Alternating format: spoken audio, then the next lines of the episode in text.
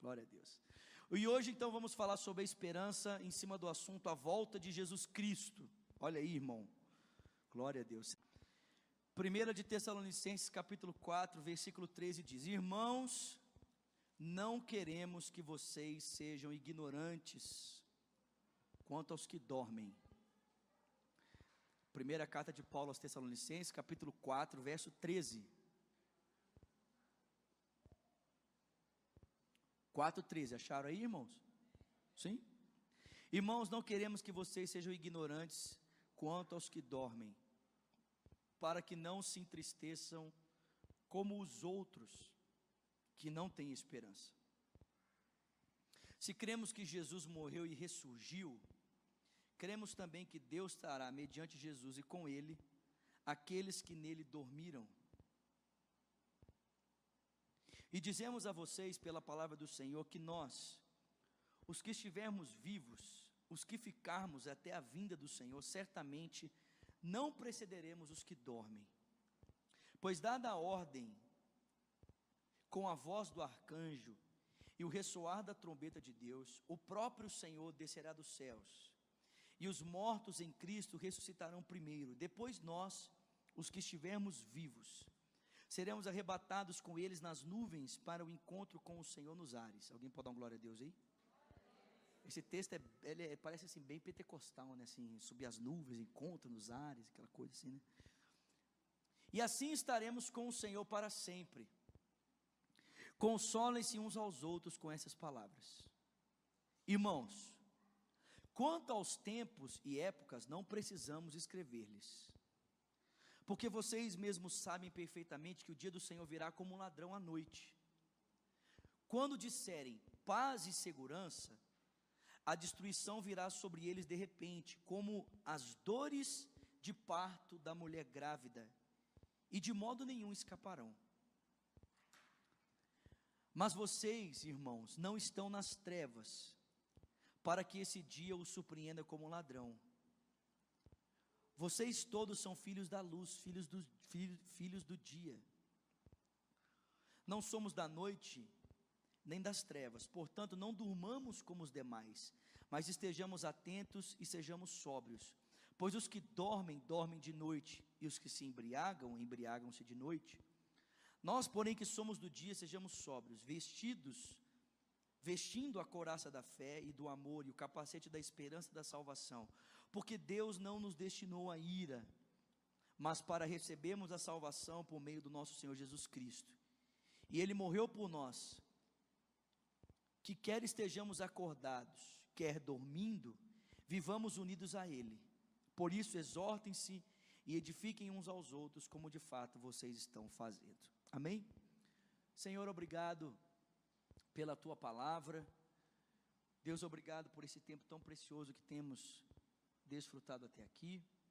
Nós oramos para que, pela tua graça, o teu Espírito nesse momento nos ajude a entendermos a tua santa palavra, Senhor.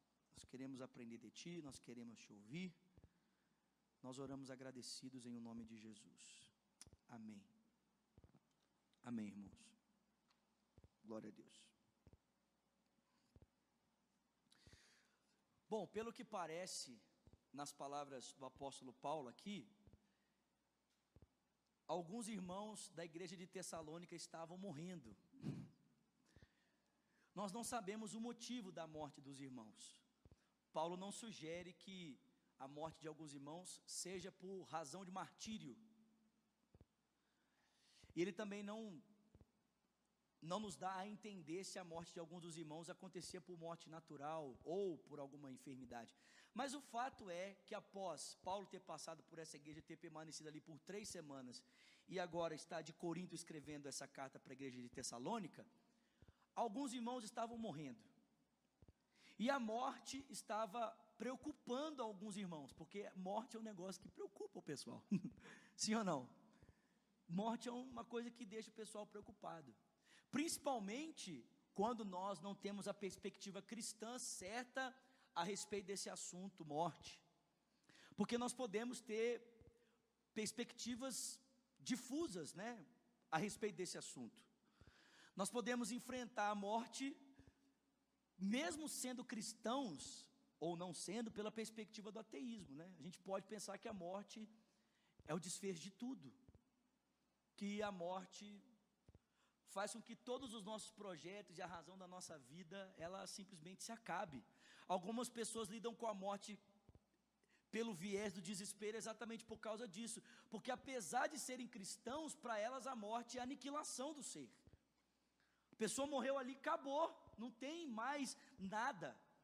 Presta atenção, é verdade que um cristão, diante da morte de alguém, ele pode sentir um sofrimento por sentir a perda da pessoa, mas não está desesperado a respeito do destino daquela pessoa.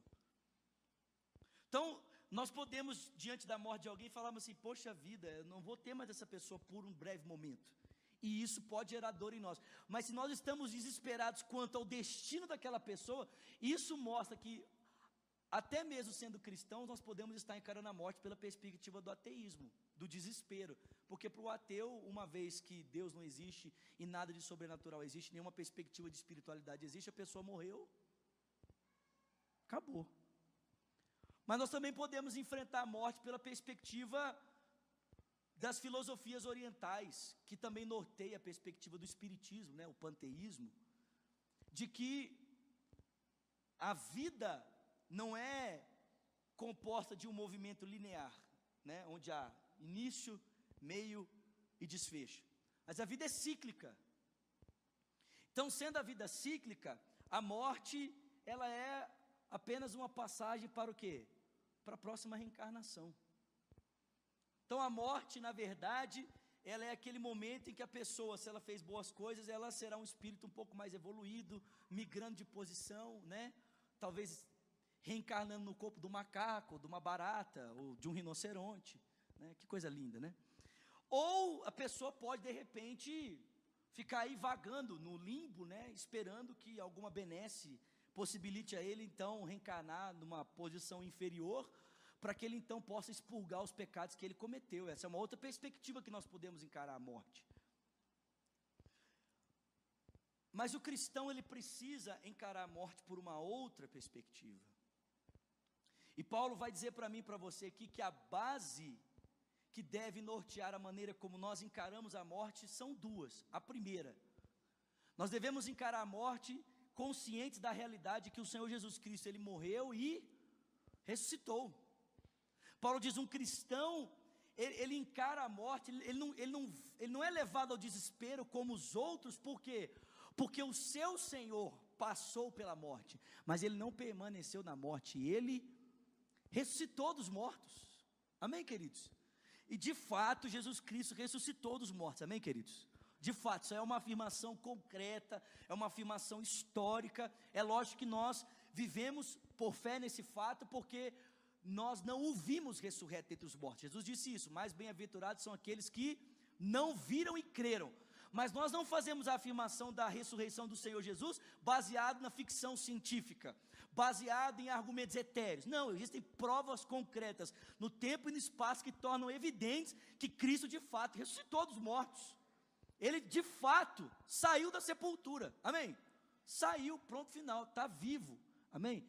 O cristão lida com a morte em primeiro lugar nessa certeza: o seu mestre ressuscitou dos mortos.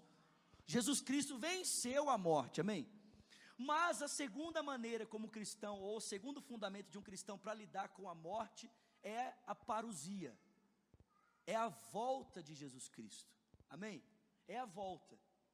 E Paulo, então, ele vai construir aqui o seu argumento para sanar a dúvida dos cristãos a respeito da morte, mais incisivamente em cima do evento da parousia.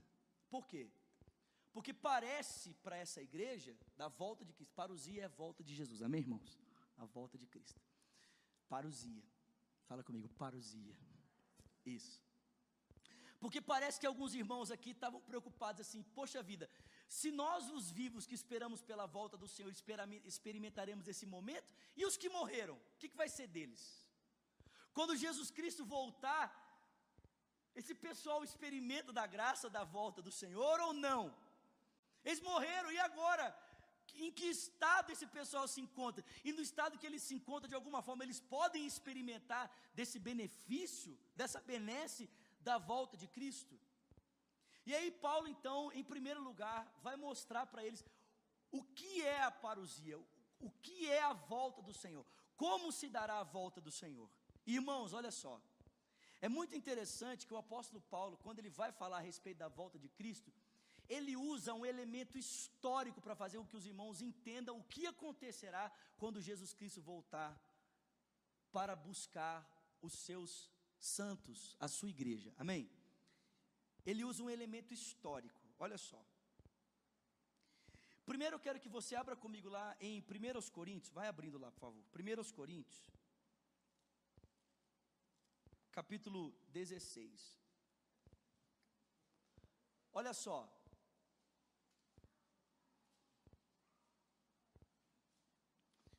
Palavra usada por Paulo aqui para no grego para traduzir a volta de Cristo é a palavra parousia.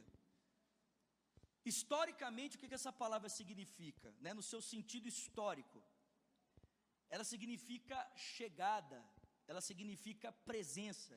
Em 1 Coríntios capítulo 16, verso 17, o apóstolo Paulo diz assim, ó: Alegrei-me com a vinda de Stefanas, Fortunato e Acaico, porque eles supriram o que estava faltando da parte de vocês. Grifa essa palavra vinda aí na sua Bíblia. Grifa ela se você quiser. A palavra que Paulo usa para descrever a chegada desses irmãos para suprir uma necessidade, qual é a palavra? Qual é a palavra? Parousia. Então olha só, a presença desses irmãos, a vinda desses irmãos é chamada por Paulo de parousia. Parousia. Um outro texto, segundo aos Coríntios, vem comigo capítulo 7.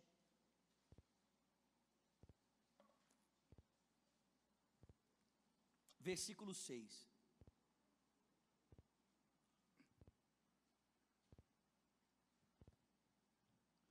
Olha o que a Bíblia diz, 2 Coríntios 7, 6. Deus, porém, que consola os abatidos, consolou-nos com a chegada de Tito e não apenas com a vinda dele, mas também com a consolação que vocês lhe deram. Ele nos falou da saudade, da tristeza, da preocupação que vocês têm por mim, de modo que a minha alegria se tornou ainda maior. De que forma os irmãos foram consolados? De que forma Paulo foi consolado? Pela chegada de quem? De Tito. Qual a palavra usada aqui? Parousia. Então presta atenção, irmãos. No seu contexto histórico, a palavra parousia significa a chegada, a volta, a presença de Jesus. Amém? Mas, mas, essa palavra era usada em um outro contexto.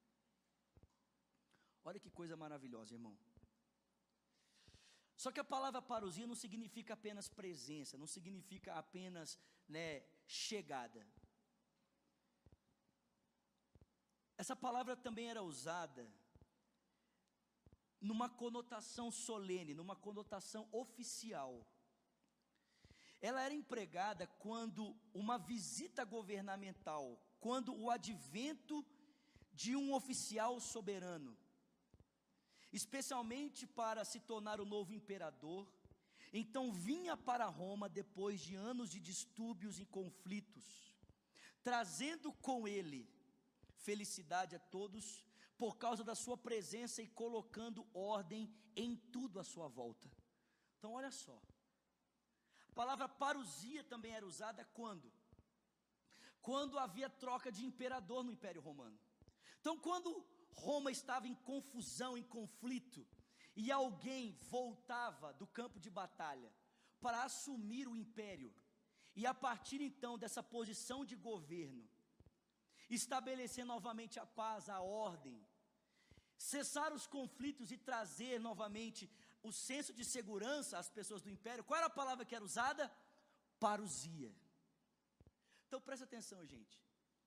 Paulo parece que, observando a maneira como essa palavra era usada no seu contexto histórico, ele olha para a volta de Cristo e ele diz: a vinda de Cristo é como a parousia.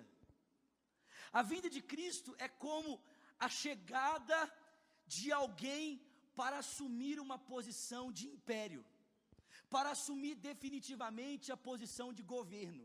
Porque na verdade, irmãos, na verdade, o verdadeiro soberano sobre tudo e sobre todos não era o César romano, é o Senhor Jesus Cristo.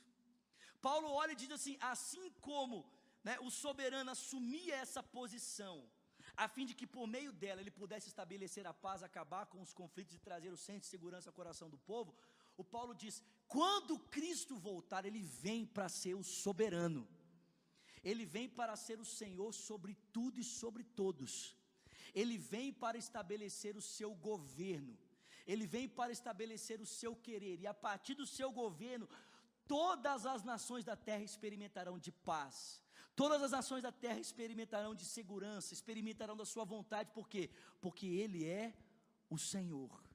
A volta de Cristo para o apóstolo Paulo é como a parousia, vocês estão comigo aqui? A parousia, olha só, gente, seguindo aqui.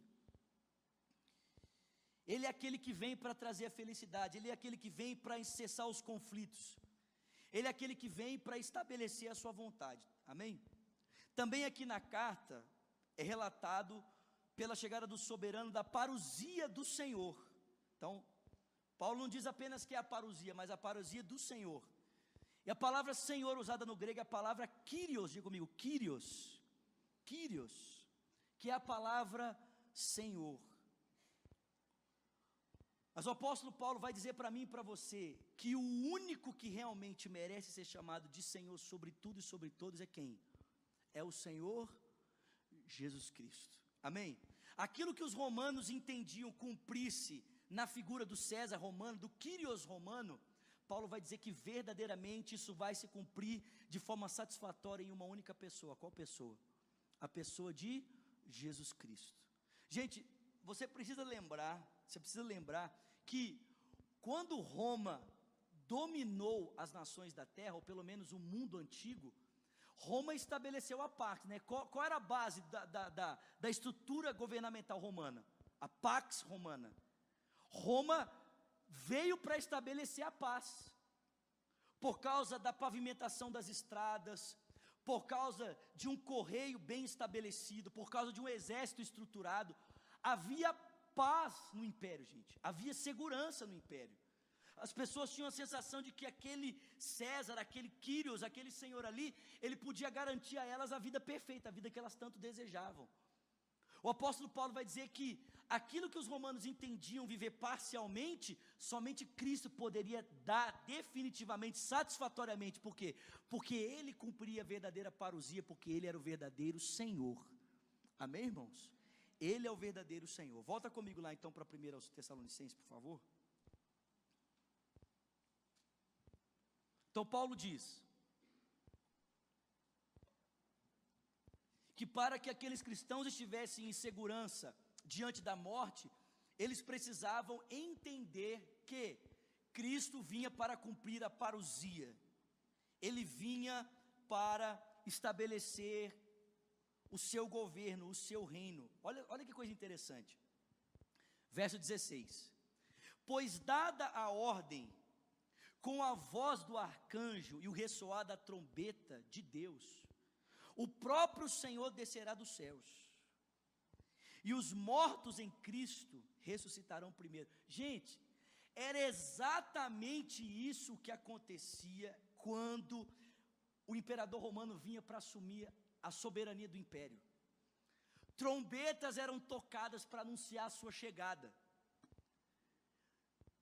Trombetas eram tocadas para que todo mundo entendesse: oh, o soberano está chegando. Para que as pessoas parassem para contemplar a sua entrada e pudessem ovacioná-lo. Paulo diz que, dada a voz do arcanjo, o ressoar da trombeta, o verdadeiro soberano surgirá nos ares. Vocês estão comigo aqui? O verdadeiro soberano aparecerá. O verdadeiro soberano. Paulo vai dizer que essa afirmação contundente que ele está fazendo a respeito da volta de Cristo não está baseada em fábulas que ele aprendeu.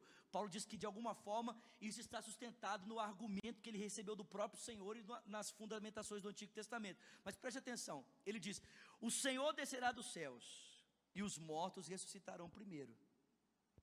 Depois nós, os que estivermos vivos, seremos arrebatados com Ele nas nuvens para o encontro com o Senhor nos ares. Então eu quero que você, preste atenção, quero que você mentalize, né, tente imaginar a cena do que acontece no terreno, mas agora acontecendo numa proporção sobrenatural, amém? Extraordinária. Tipo assim, o, so, o soberano, o Quírios romano entrando em Roma, as trombetas sendo tocadas e as pessoas vindo ao seu encontro para prestar a ele reverência, amém? Por quê? Porque ele é o cara que veio para estabelecer a paz, a ordem, ele é o cara que veio para estabelecer todas as coisas, para trazer felicidade ao coração do povo. Oh, maravilha, glória a Deus. Aí o Paulo diz: mas verdade, a verdadeira parousia, o verdadeiro Kyrios é aquele que vem do alto. Paulo diz: a trombeta ressoará e o Senhor aparecerá nas alturas. E presta atenção, gente. A parousia de Cristo, a aparição de Cristo é um evento tão sobrenatural que tem implicação no mundo dos vivos e no mundo dos mortos. A aparição do Senhor vai causar uma reação tanto a vivos como a mortos. O texto diz que os mortos diante da aparição de Cristo ressuscitarão. Aqueles que confiam em Cristo para estar com Ele para sempre, e os que não confiam para serem por Ele julgados. Mas a aparição de Cristo não apenas afetará o mundo dos mortos, afetará também a realidade dos vivos porque os vivos verão o Senhor, e quando eles verem o Senhor, o texto bíblico diz que eles subirão para encontrar com o Senhor nas, na, nas nuvens. Agora escuta isso aqui, gente. A gente tem aquela tendência de pensar, ou ler o texto aqui, e pensar que as nuvens aqui são as nuvens do céu. Né? Nós vamos encontrar com o Senhor nas nuvens do céu. Não, irmãos.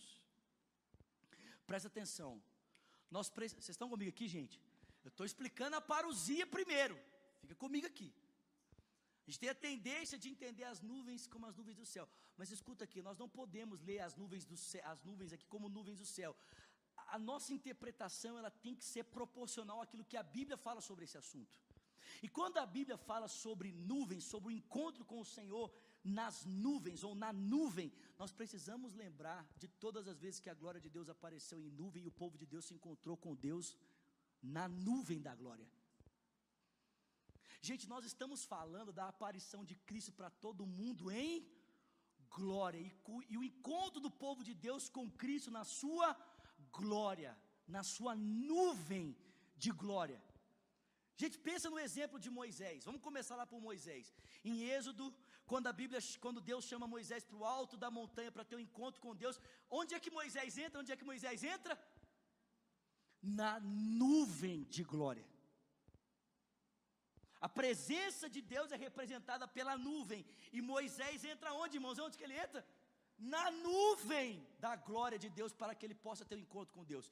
Posteriormente, a presença de Deus guardando o povo durante o dia era representada pelo quê? Pelo quê? Por uma nuvem. Uma coluna de fogo à noite e uma coluna de nuvem durante o dia. Quando Jesus Cristo em Mateus capítulo 17, se transfigurou diante dos seus discípulos, uma nuvem apareceu e da nuvem saiu uma voz que dizia: Este é meu filho amado em quem eu me comprazo. O que, que é isso, irmãos? A glória de Deus. Quando o tabernáculo foi cheio de uma nuvem, uma fumaça, o que, isso representava? A glória de Deus. E quando Cristo ascendeu aos céus, quando Cristo ascendeu às alturas, ele foi recebido por uma nuvem. Ah! Uma nuvem. O que mostra para nós que o encontro do cristão nas nuvens não tem a ver com, as, com a formação da massa que eu e você contemplamos todos os dias, a gente acha bonito ou não. A nuvem aqui representa a glória de Deus. Cristo virá em glória, irmãos, e nós subiremos os vivos e os mortos, porque a parousia afeta os mortos e vivos para encontrarmos com Cristo na sua glória. Amém, irmãos? Na sua glória. Só que ele diz mais, né? Encontrarmos com Cristo na sua glória, para o encontro do Senhor aonde? Nos ares. Para encontrarmos com o Senhor em uma nos ares, ponto, deixa por assim, vai ficar melhor. Nos ares. Gente, o que, que é isso? Todo, gente, toda essa descrição que o Paulo está fazendo aqui corresponde à parousia dos, do, do imperador romano. Por quê? Porque trombetas eram tocadas para anunciar a sua chegada. E ele entrava na cidade. Só que antes de entrar na cidade, antes de ele adentrar pelas portas de Roma, porque as pessoas ouviam o barulho da buzina, o que, que o pessoal fazia? O que, que o pessoal fazia? O pessoal saía correndo da cidade para aplaudir o imperador, para encontrar-se com o imperador. Porque essas pessoas que saíram ao seu encontro eram responsáveis por conduzi-lo, por recebê-lo, por fazer a ele, preparar para ele um caminho de honra, por preparar para ele um caminho favorável. Olha o que o Paulo está dizendo, gente. A parousia, a aparição do Senhor, ela antecede o som de uma trombeta, para anunciar que o soberano está chegando, o soberano que com a sua vida, com o seu poder, seu, seu, seu controle, seu governo, pela sua ação, ele altera o mundo dos vivos e o mundo, o mundo dos mortos. E o texto diz que esses que são agora sujeitos ao seu governo, saem ao seu encontro. Vão se encontrar com ele aonde? Nos ares, gente. Vocês estão entendendo isso aqui? Eles saem para encontrar-se com o Senhor nos ares. Amém? Gente, por que, que a igreja, por que, que o corpo de Cristo tem que subir para encontrar com o Senhor nos ares? Em primeiro lugar, gente, o fato de Cristo nos arrebatar para encontrar com Ele nos ares, deixa muito claro que a volta do Senhor é para um público específico. Cristo não está voltando para todo mundo, está voltando para a igreja. Cristo não está voltando para o mundo inteiro. Pensa na cena do casamento. Só que no casamento judaico, você sabia que a, no, a, a noiva entra primeiro e o noivo entra depois? Não sabia, né? Então, uma nova informação para você. Né? No casamento judaico, a noiva entra primeiro, o noivo entra depois. Mas, gente, presta atenção. Ainda que seja o casamento brasileiro, a noiva vem ao encontro do noivo, amém? Mas chega um determinado momento que o noivo também sai ao quê? Ao encontro da noiva. Jesus está voltando para a igreja, queridos. Ele está voltando para os seus. E porque ele está voltando para os seus, os seus sairão para encontrar-se com ele nas alturas. Amém? Por que nas alturas? Por que tem que ser nos ares? Por que não pode ser nos mares? Por que tem que ser nas alturas, nos ares? Muito simples, irmãos. Aonde é que a Bíblia diz que funciona todo o campo de atuação das trevas? Satanás é o príncipe do poder dos ares. Onde é que Cristo vem para encontrar com a igreja? Nos ares. Para quê, querido? Para definitivamente declarar que todo o poder das trevas está eliminado. Ele é Senhor sobre tudo.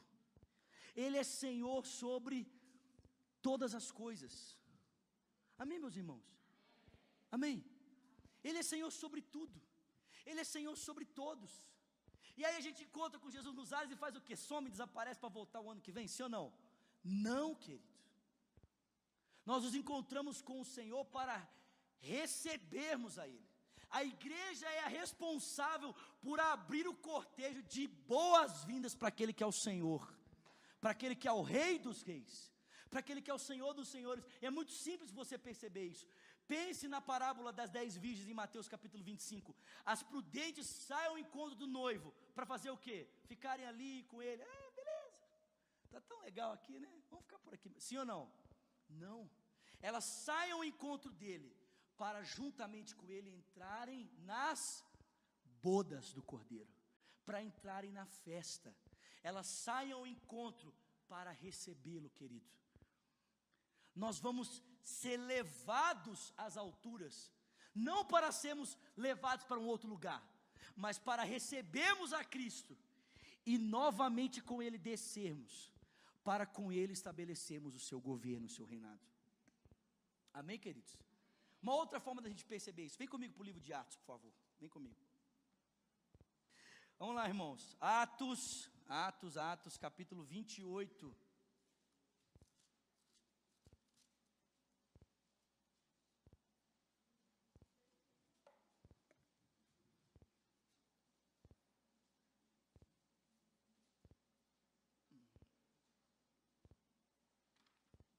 Atos capítulo 28, versículo de número 15. Atos 28, verso 15 diz assim: Os irmãos dali tinham ouvido falar que estávamos chegando,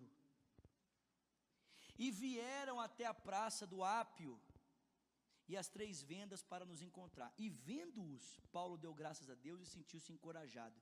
E quando chegamos a Roma, Paulo recebeu permissão para morar por conta própria sob a custódia de um soldado. Então presta atenção. Quando os irmãos ficaram sabendo que Paulo estava chegando em Roma, o que, que eles fizeram? O que eles fizeram, irmãos?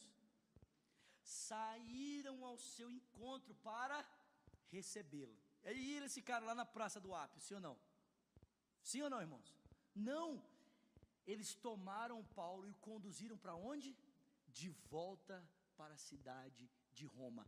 A mesma palavra usada aqui em Atos é a mesma palavra que Paulo usa lá na parousia. Nós vamos ao encontro do Senhor para recebermos o Senhor. Gente, vocês têm ideia do que, que é isso? Que loucura! Tipo assim, nós vamos sair para dizer: Jesus, tu és bem-vindo. Chega mais que a terra é sua, toma conta de tudo, porque agora o negócio vai ficar bom, amém? Nada de Michel Temer, irmão, o negócio é Jesus Cristo. né? Né? Toda, toda expectativa de que um governo humano faça aquilo que só o governo de Cristo é capaz de fazer, irmão, é idolatria. Nós, nós acreditamos né, que pode haver uma melhora, mas presta atenção, irmão: nenhum governo humano é capaz de definitivamente resolver os problemas dos homens, porque nenhum governo humano é capaz de tocar no ser humano. Ele é capaz de fazer projetos, estruturas políticas, né? É, é capaz de planejar um monte de coisa. Mas, querido, presta atenção: toda especulação humana que promete dar aos homens aquilo que só Cristo é capaz de dar, se chama idolatria. Todo projeto de governo que tende a nos dar a ilusão de que é capaz de fazer o que só Cristo é capaz de fazer é idolatria, irmão. É um ídolo. Não é suficiente para resolver os problemas dos homens. Amém? Então, assim, o Temer é legal, mas não vai resolver, irmão. Pode melhorar, mas resolver, só tem um Quírios que resolve. O nome dele é Jesus. E aí nós vamos sair ao encontro dele para dizer: Ô, oh, chega mais. Pode vir, capitão. Quebra tudo, põe o povo para correr. Imagina, irmão, que loucura. Tipo assim, os cristãos, escuta isso aqui. Nós, já para para pensar nisso? Nós que passamos a vida toda sendo rechaçados, muitos foram mortos, outros tiveram seus bens privados por causa da sua fé, outros que sofreram na sua família por causa da fé que abraçaram, de repente esses serão elevados, exaltados em glória diante de todos os homens, para que em glória esses possam receber o Senhor da glória, que virá em glória juntamente com esses para estabelecer o seu governo. Amém, irmãos? Que doideira, hein? Piração isso aqui, irmão. Piração total. E aí o Paulo termina dizendo: E estaremos para sempre com o Senhor. Diga, estaremos para sempre com o Senhor. Agora, gente, presta atenção. Essa breve frase, estaremos para sempre com o Senhor, resume muita coisa. Por quê? Porque presta atenção, a proposta do Paulo aqui não é fazer uma dogmática sobre, sobre a, a volta de Cristo. Paulo não está construindo um pensamento dogmático assim, vou explicar para vocês de forma dogmática os eventos da volta do Senhor. Não. Ele está respondendo uma pergunta. Qual é a pergunta? O que é que vai acontecer com esse pessoal que morreu?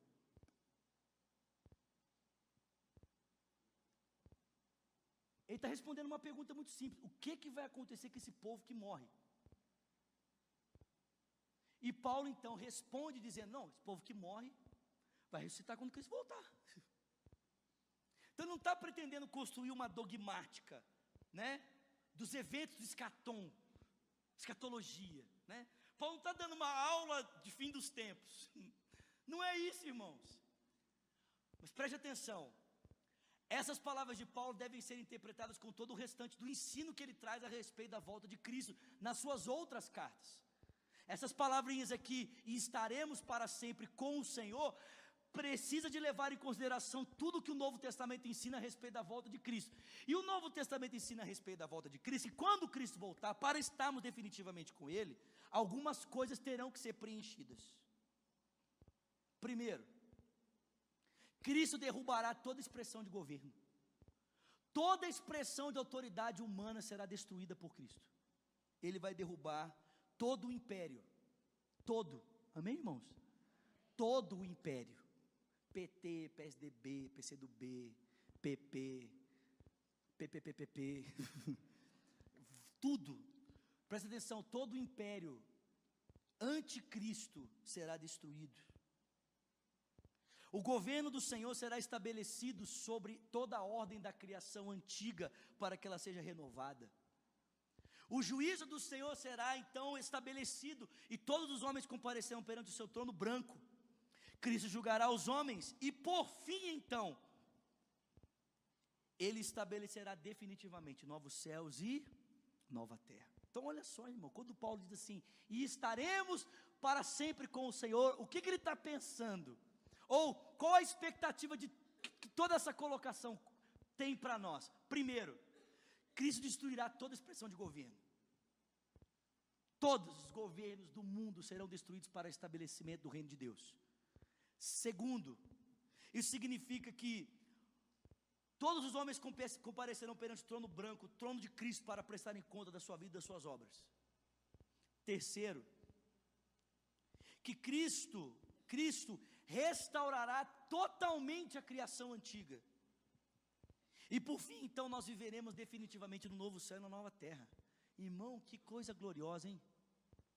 Paulo está dizendo para nós, gente, escuta isso aqui, que a parousia do imperador romano, um evento natural, terreno, nos ajuda a compreender um pouco do que acontecerá numa realidade mais abrangente.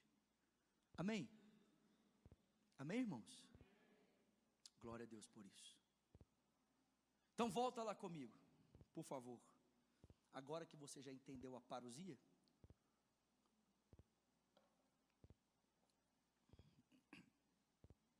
verso 14.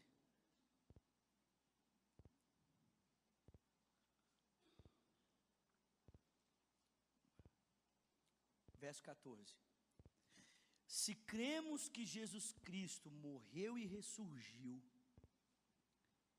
cremos também que Deus trará, mediante Jesus Cristo e com Ele, aqueles que nele dormiram. Diga glória a Deus. Gente, primeiro ensinamento aqui. Escuta isso aqui. Isso aqui é muito forte. Nós pertencemos a um Jesus que morreu e ressuscitou. Portanto, nenhum cristão é abandonado por Cristo na morte. Olha o que o Paulo está dizendo. Se cremos que Jesus Cristo morreu e ressurgiu, cremos também que Deus trará mediante Jesus e com ele aqueles que. O que está escrito aí? Nele. Então a palavra mais importante aí do que dormem. Nele dormiram.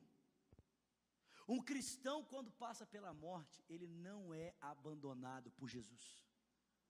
Um cristão dorme em Cristo, querido. Ele dorme em Cristo. Deixa eu dizer algo para você. Se você acha que um cristão, quando morre, fica dormindo o sono da alma, né? Tem gente que acha que quando o cristão dorme, ele, né, fica lá, aguardando a volta do Senhor. Não. Preste atenção, querido. Quando um cristão morre, ele morre em Cristo.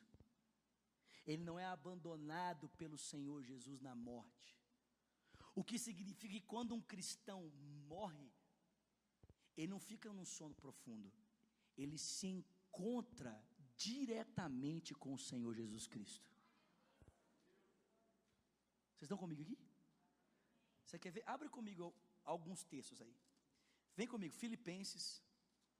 Gente, isso aqui é muito forte, que isso? Um cristão não é abandonado por Jesus na morte. Você não passa pela morte sozinho, meu irmão. Quando você morre, você morre em Cristo. Você morre para estar com o Senhor. Filipenses capítulo 1, verso de número 23.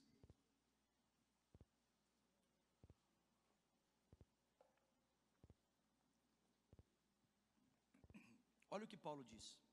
Estou pressionado dos dois lados desejo partir. Diga comigo, partir. O que é esse partir aqui, irmão? Morrer. Paulo diz: Eu desejo morrer. Aí o pessoal diz: Gente, tadinho do Paulo, estava com depressão. É, precisava de cuidar dele, tomar os antidepressivos, né, dormir, se alimentar melhor. Não, irmão, presta atenção. Olha o que Paulo diz: Desejo partir e estar com Cristo, o que é infinitamente melhor. O que é muito melhor. Sabe o que isso mostra? É que se Paulo fechasse os olhos dentro daquela cela em Roma, ou caso a cabeça dele fosse degolada no patíbulo, os olhos dele se fechavam aqui na terra. Mas ele abriria os olhos dele diante do Senhor Jesus Cristo. Um cristão não é abandonado por Cristo na sua morte. Segundo, segundo ensinamento, Paulo está dizendo: olha, vocês estão preocupados demais, vocês não devem estar como os outros que não têm esperança. Por quê? Em primeiro lugar, porque um cristão não é abandonado por Cristo na sua morte. Quando ele morre, ele morre no Senhor. Segundo, como Deus o Pai cuidou de Jesus durante os dias entre a sua morte e ressurreição, Deus também cuidará dos cristãos que dormiram. Presta atenção, meu irmão. Ah, que delícia! Assim como a vida de Cristo estava confiada ao Pai durante a sua vida, morte e ressurreição, no tempo em que Cristo esteve morto, você acha que a vida dele esteve nas mãos de quem? Nas mãos de quem, irmão? Nas mãos do seu Pai. Onde é que você acha que a sua vida vai estar quando você morrer? Você acha que a sua vida vai estar confiada a quem? Ou ao que quando você enfrentar a morte? O mesmo Deus que cuidou do seu filho é o Deus que cuida de você, amém, querido? cuida da sua vida. Terceiro, os cristãos, os cristãos não apenas precisam entender que eles não são abandonados da morte, Cristo está com eles porque eles dormem em Cristo. Segundo, os cristãos não apenas precisam entender que o mesmo Deus que cuidou de Jesus no tempo da morte também cuidará deles, mas os cristãos de Tessalônica e nós precisamos entender que nós não apenas somos consolados, com a certeza do que Cristo, o Senhor, nos faz no tempo em que estamos mortos. Mas nós precisamos, mais do que isso, sermos consolados com o grande evento da história, que será a parousia do Senhor, em que nós experimentaremos juntos com os mortos a aparição do Senhor. Nós não apenas somos consolados, nós não apenas somos consolados por pensarmos assim, exemplo, meu pai morreu. Faz 13 anos. Morreu. Eu não sou apenas consolado pensando assim, meu pai dormiu no Senhor, graças a Deus, né? Dormiu em Cristo. Eu não apenas sou consolado na certeza de que o mesmo Deus que cuidou do Senhor na sua morte, ou no tempo da morte, está cuidando do meu pai, mas eu sou consolado na certeza de que quando Cristo voltar, eu e o meu pai estaremos juntos experimentando de um mesmo momento. Vivos e mortos, irmãos, estarão juntos diante do Senhor na sua volta. E o Paulo diz que a gente não deve ser ignorante. Ele, ele diz assim: porque os mortos, eles ressuscitarão primeiro. Por que ressuscitarão primeiro? Porque eles já estão com Cristo. Amém? Uma vez que já estão com Cristo, quando Cristo aparecer, então eles nos precederão. Mas o texto diz: Mas nós também, então, seremos levados às alturas para encontrarmos com o Senhor nos ares. Consegue entender isso, queridos? De que forma Paulo estava ali formando a perspectiva desses irmãos? Como é que aqueles irmãos deveriam lidar com as mortes que aconteciam no meio deles? De que forma eles poderiam não entrar em desespero, né? Como que eles poderiam encarar a separação? Paulo diz: fiquem tranquilos, porque quem morre, morre no Senhor, não estão abandonados. O mesmo Deus que cuidou de Cristo um tempo em que ele morreu e ressuscitou, está cuidando deles agora. Agora presta atenção: nós não estaremos eternamente separados. Um evento na história nos unirá novamente. Ô gente, você consegue pensar nisso? que um evento, da, um evento na história unirá toda a igreja de Cristo. Não, pensa, irmão. A parousia do Senhor fará com que toda a igreja esteja ela reunida em um só lugar, com Cristo nos ares. Você tem ideia, meu irmão, que nós subiremos, se estivermos vivos até lá, para encontrarmos com o Senhor e com a igreja do Senhor nos ares. Essa igreja que é composta de Abraão, Isaac, Jacó, Moisés, Davi. Essa igreja que é composta dos apóstolos de Paulo. Essa igreja que é composta dos mártires. Essa igreja que é composta dos santos da história. Você tem ideia do que é isso?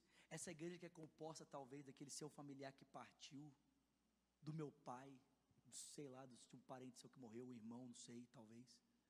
Sei lá quem morreu da sua família, não sei. Eu sei quem morreu da minha. meu pai morreu. Mas irmão, presta atenção. Eu não estou separado dele eternamente.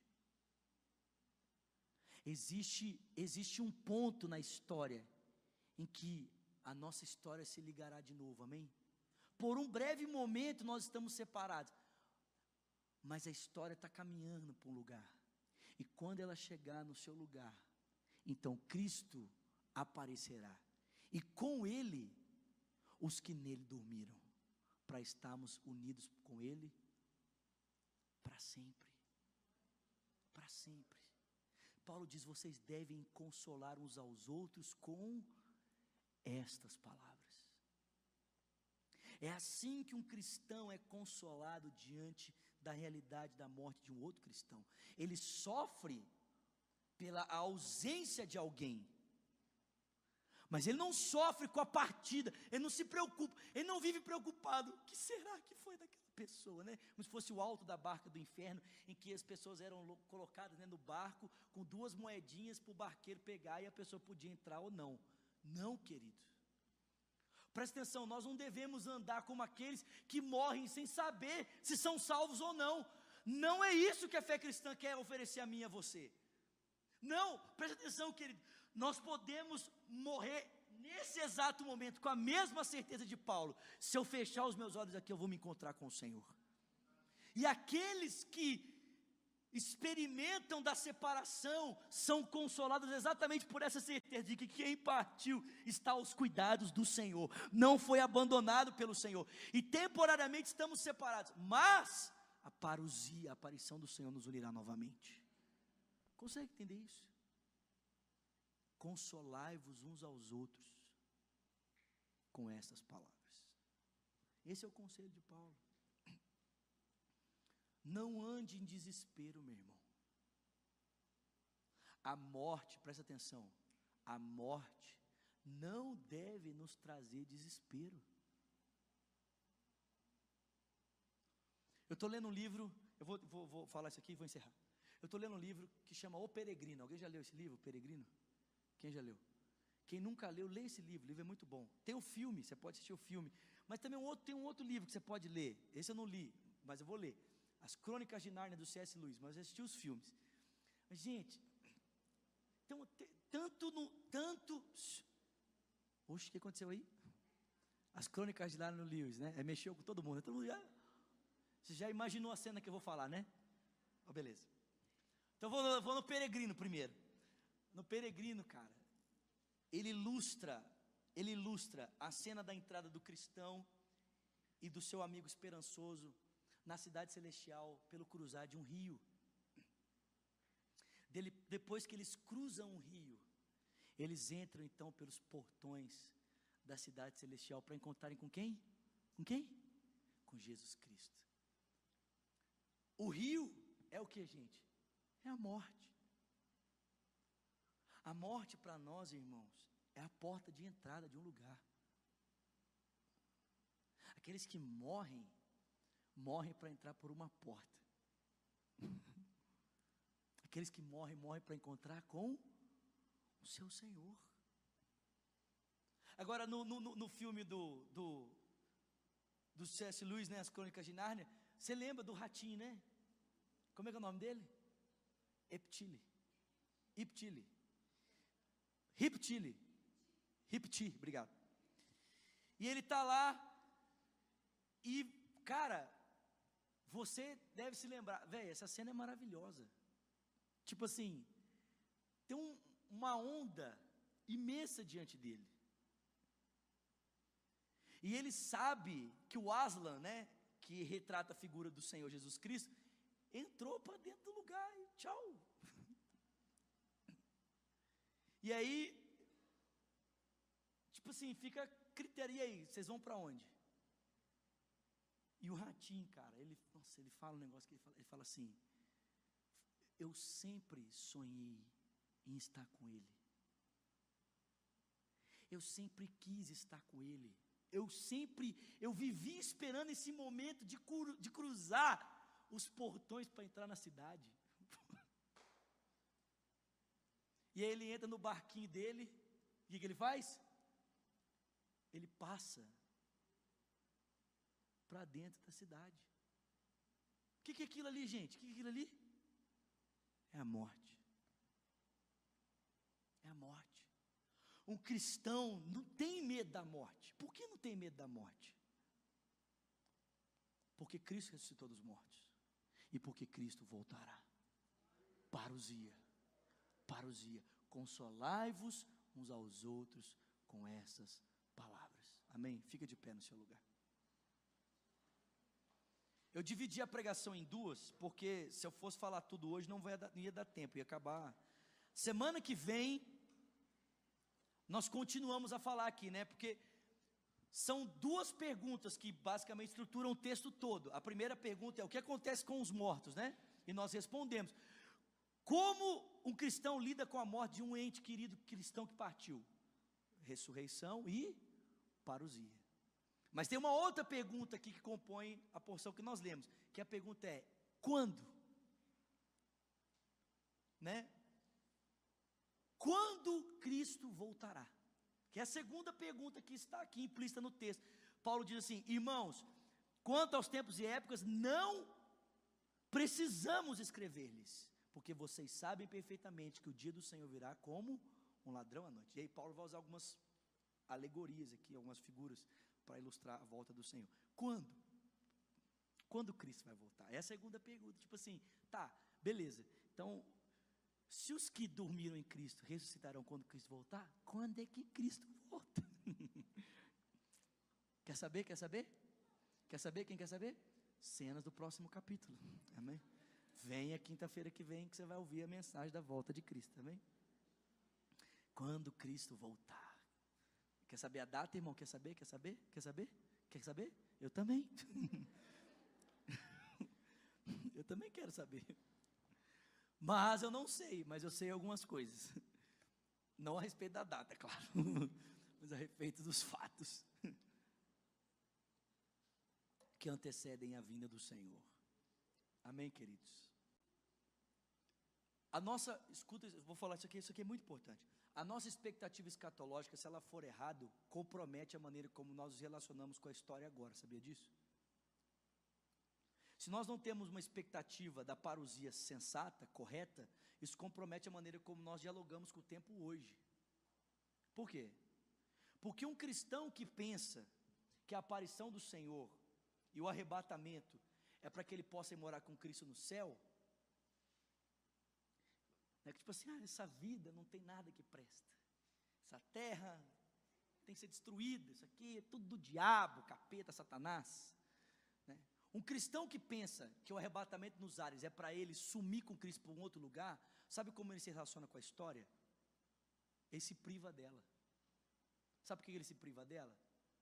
Porque a percepção escatológica dele é que isso aqui não serve para nada. É que isso aqui tem que ser destruído mesmo, porque nós vamos para um outro lugar. Mas um cristão que tem uma perspectiva escatológica baseada naquilo que a Escritura ensina, e não em especulações, e que ele percebe que o desfecho da obra de Cristo não é aniquilar a terra, mas é restaurá-la, ele não age na história de forma furtiva, mas ele tenta profeticamente antecipar o que Cristo fará definitivamente na sua volta. Ele interage com a história, ele se relaciona com o seu tempo, a fim de que o governo de Cristo profeticamente seja visto agora, dentro da realidade do que se estabelecerá perfeitamente. Então presta atenção, irmão. Não foge da história, não, amém? Não foge, não, amém, querido? Amém? Não foge, não. Tipo assim, esse mundo já maligno. Não. O sistema que rege esse mundo jaz maligno, mas esse mundo tem muita coisa boa ainda. Agora, esse mundo pode ver também como funciona a vida e o sistema de, de vida de uma pessoa que é governada pelo Rei dos Reis e Senhor dos Senhores. Isso depende de quem? De nós, da igreja. Amém, querido? Feche seus olhos agora, por favor. Senhor, eu oro para que nessa noite